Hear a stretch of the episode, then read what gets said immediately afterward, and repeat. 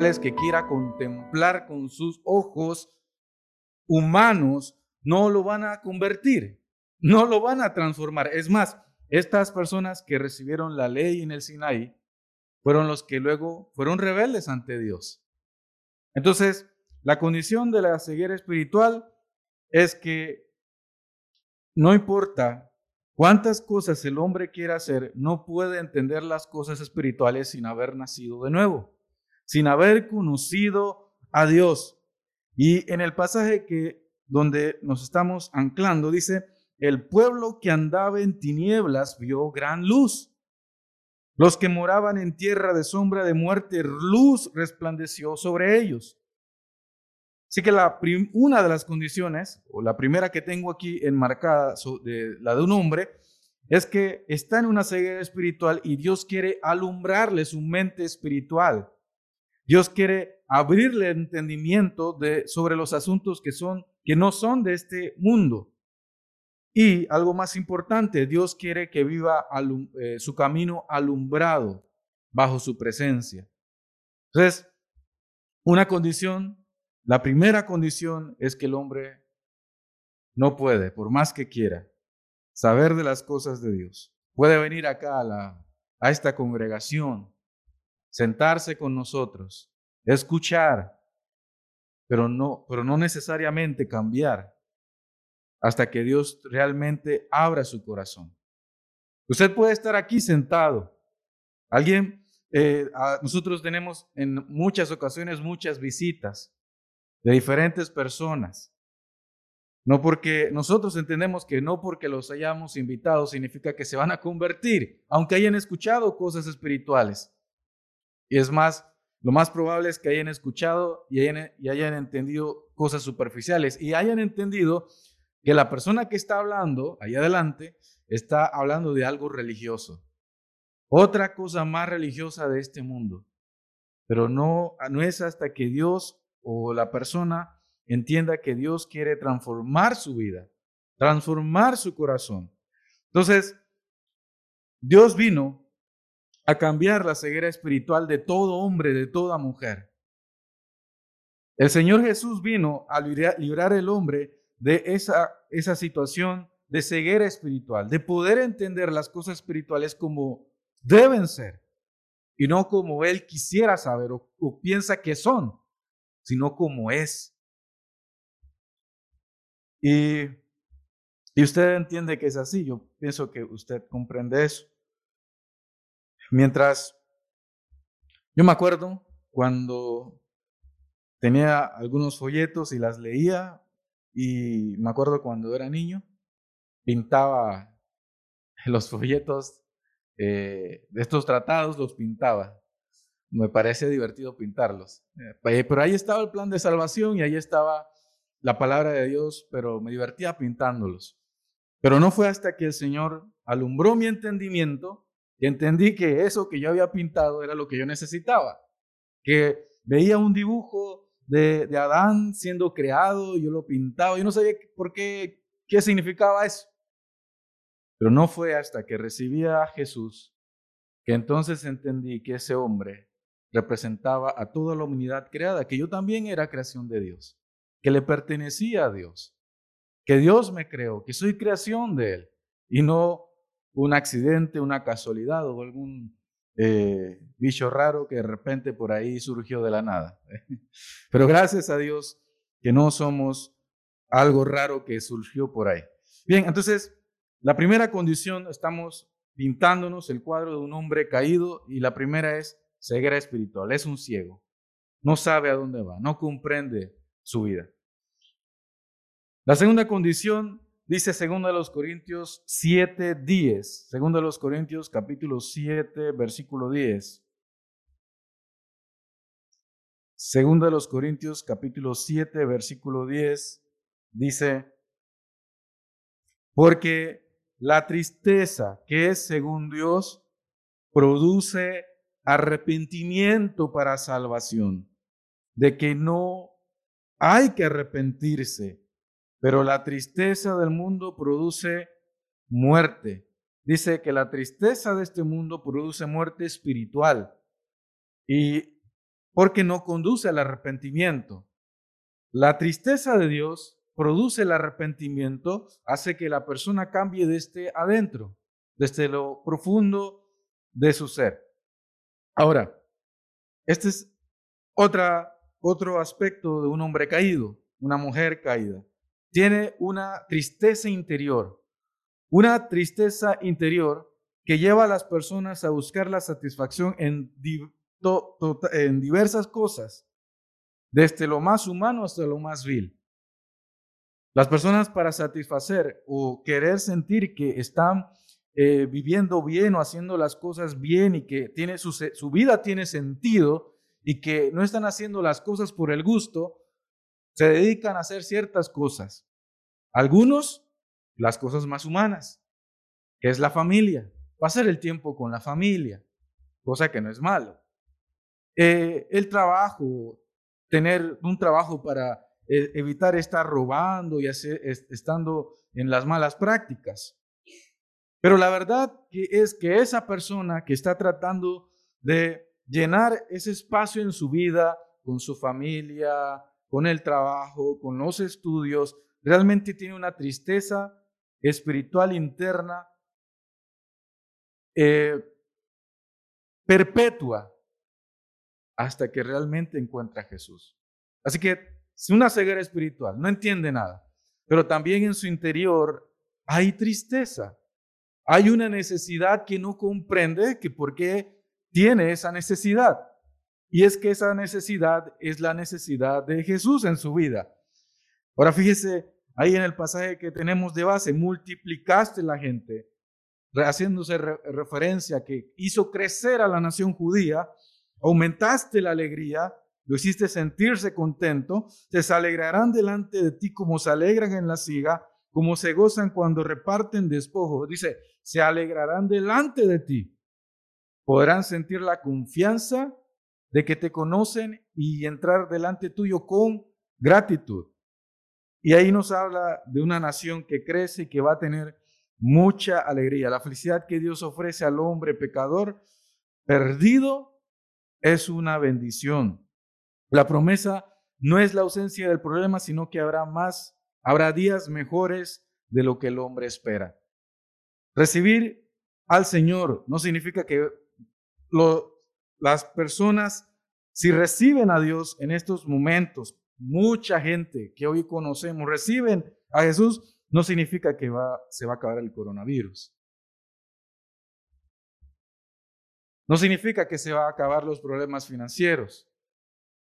Recibir a Jesús, tener alegría en la vida, en el corazón, no significa que se van a acabar las demás cosas, ciertos problemas o ciertas situaciones, pero sí que se va a acabar esa angustia, esa tristeza interna que es perpetua. Y se va a poder vivir con alegría, con gozo en el corazón. Va a poder vivir feliz, va a poder vivir contento. Y aunque las cosas marchen mal, si puede concentrar su vida en Dios, va a poder tener alegría, aún en medio de la dificultad, gozo en medio del problema. Va a poder tener luz en su vida, va a poder tener alegría en su corazón. Una tercera condición es la condición de la esclavitud. Ahí Tito capítulo 3, versículo 3. Tito, Tito 3, 3. Timoteo, Tito. Tito 3, 3 dice, porque nosotros también éramos en otro tiempo insensatos, rebeldes, extraviados, esclavos de concupiscencias o deseos pecaminosos y deleites diversos, viviendo en malicia y envidia aborrecibles y aborreciéndonos unos a otros.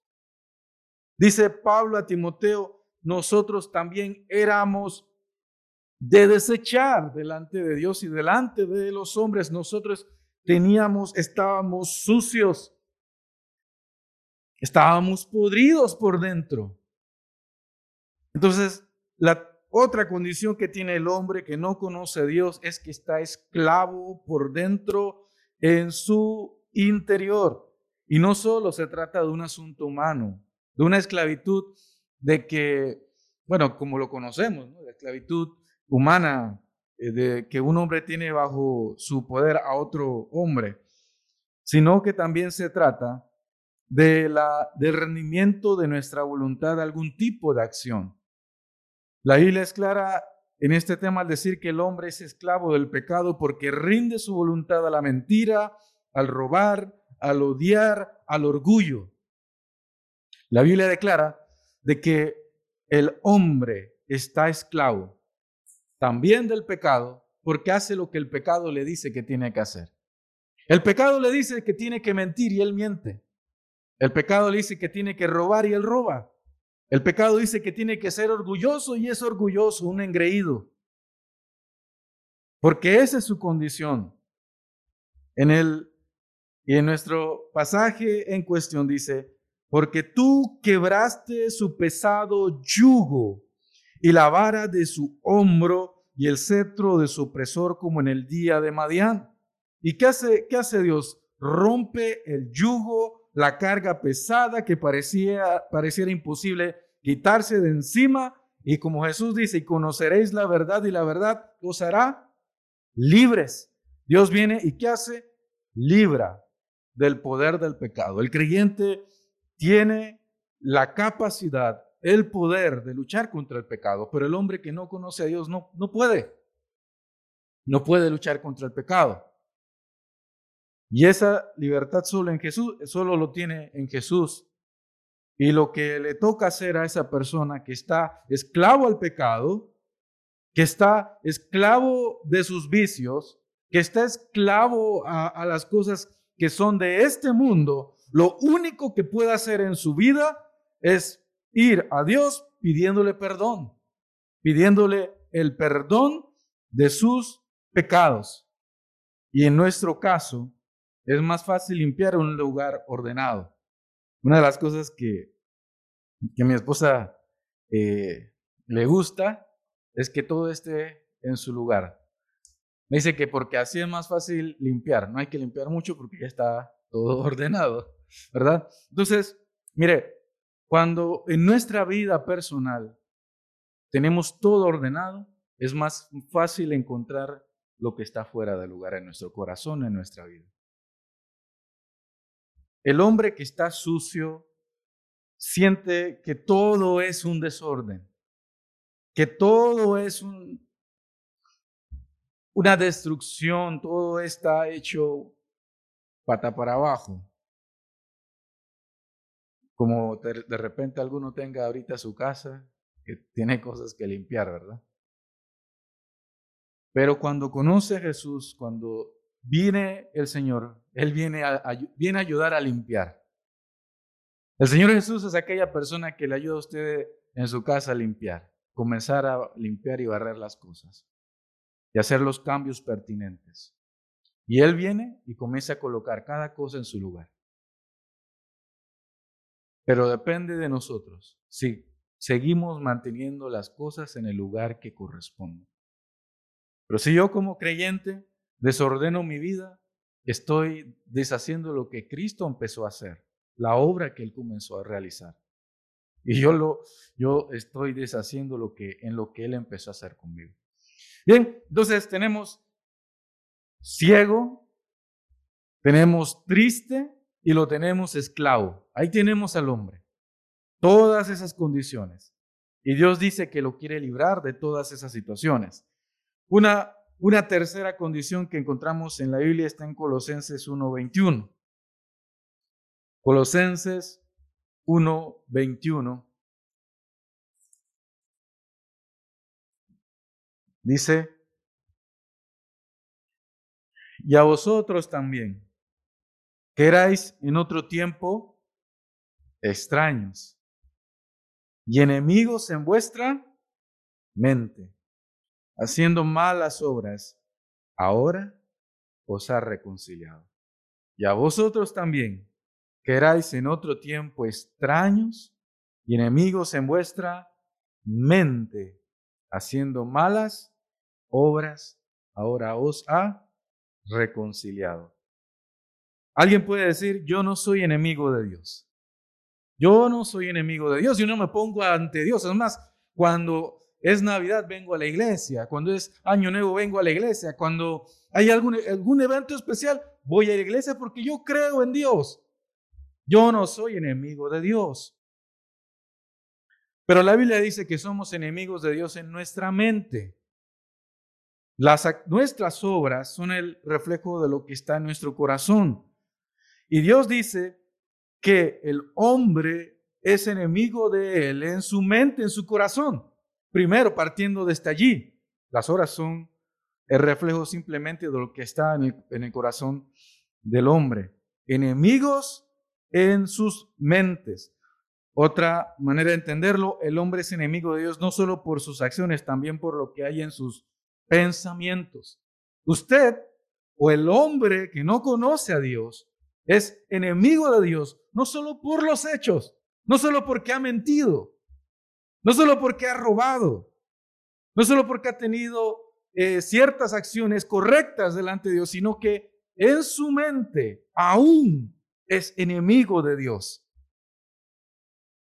Un hombre que quiere cambiar no puede cambiar porque primero es enemigo de Dios en su mente y aún no reconoce que en su mente está en contra de Dios. El problema del pecado en la humanidad es un problema en el corazón que Dios quiere cambiar. Hay muchas, muchas personas que ponen excusas. No quiero venir a Dios porque tengo que cambiar. Y la verdad es que Dios dice que Usted no necesita cambiar para venir a mí, usted necesita venir como está para yo cambiarlo.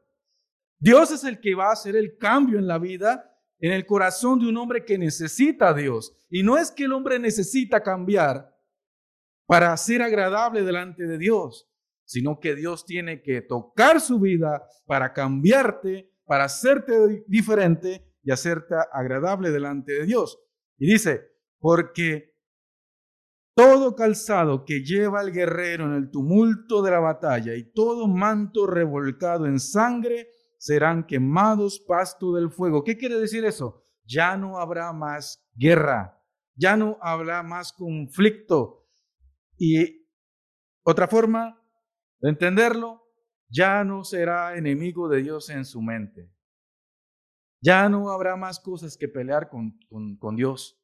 Ya no habrán excusas que ponerle delante de Dios para decir, no, Dios, Dios este, realmente es que no, no va a haber excusa.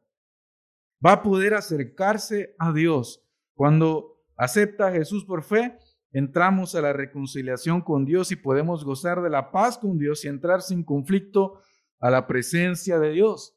Como dice otro escritor de la Biblia, podemos entrar con confianza a su presencia a orar. Entonces, tenemos este cuadro. El hombre no entiende las cosas espirituales. El hombre está triste en su corazón. El hombre está esclavo con relación al pecado. El hombre está en conflicto con Dios en su mente, no solo con sus obras, sino en su mente. ¿Y qué dice Dios? Yo vengo a librarlos de todo eso. Yo vengo a quitarte la ceguera espiritual. Vas a entender lo espiritual. Yo vengo a traer, a darte gozo. Yo vengo a darte poder. Yo vengo a darte entrada, acceso a mi presencia. Yo vengo a darte todas estas cosas. Y eso es lo que viene a hacer Jesús en nuestras vidas y es lo que Jesús quiere hacer en la vida de toda persona. Iluminarlo, traerle gozo, traerle libertad y entrar en una reconciliación con Dios.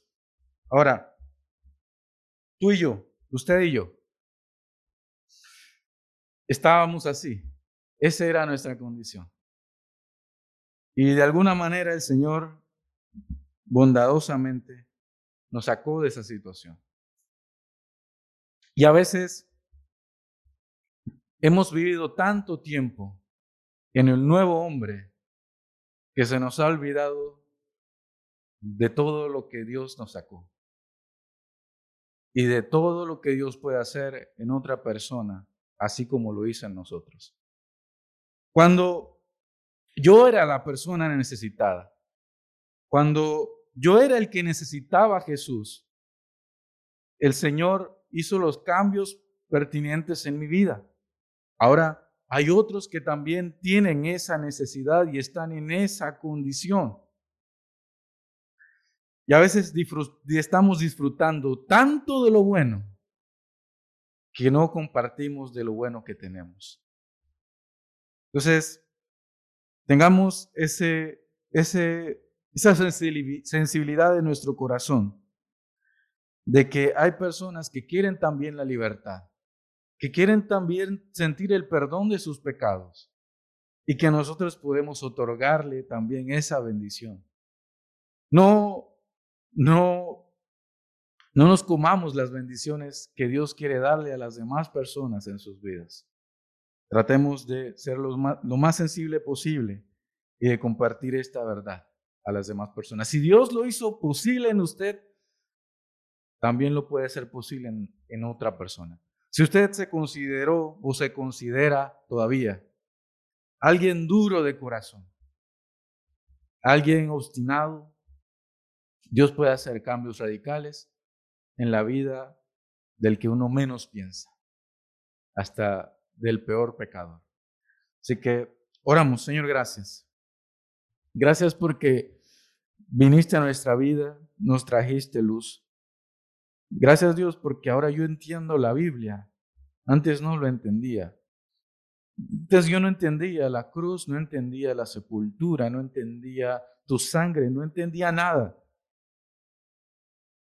Pero ahora Señor, el cielo está abierto, tu palabra está abierta, entiendo las cosas que no son de este mundo, las comprendo. Gracias Dios. Ahora puedo orar puedo pedirte perdón, puedo venir a ti, puedo tener gozo, puedo vivir en alegría, aunque no tengamos todas las cosas, Dios, pero podemos sentir la paz y disfrutar de tu presencia. Gracias Dios por todas estas cosas. Pero ayúdanos, Señor, a poder también compartir esa bendición que tenemos. La luz que vino a nuestra vida, Señor que pueda ser realidad en la vida de los demás. Ayúdanos en eso. Danos la, valentía, la fuerza para hacer eso. Y compartir el regalo de la salvación a las demás personas. Ayúdanos, Señor. Límpianos de todo pecado, de toda obstinación de nuestro corazón. Y toma nuestra voluntad y que se haga lo que tú deseas. Dejamos este este tu mensaje en tus manos que haga la obra que ella puede hacer mejor que yo. En el nombre de Jesús. Amén.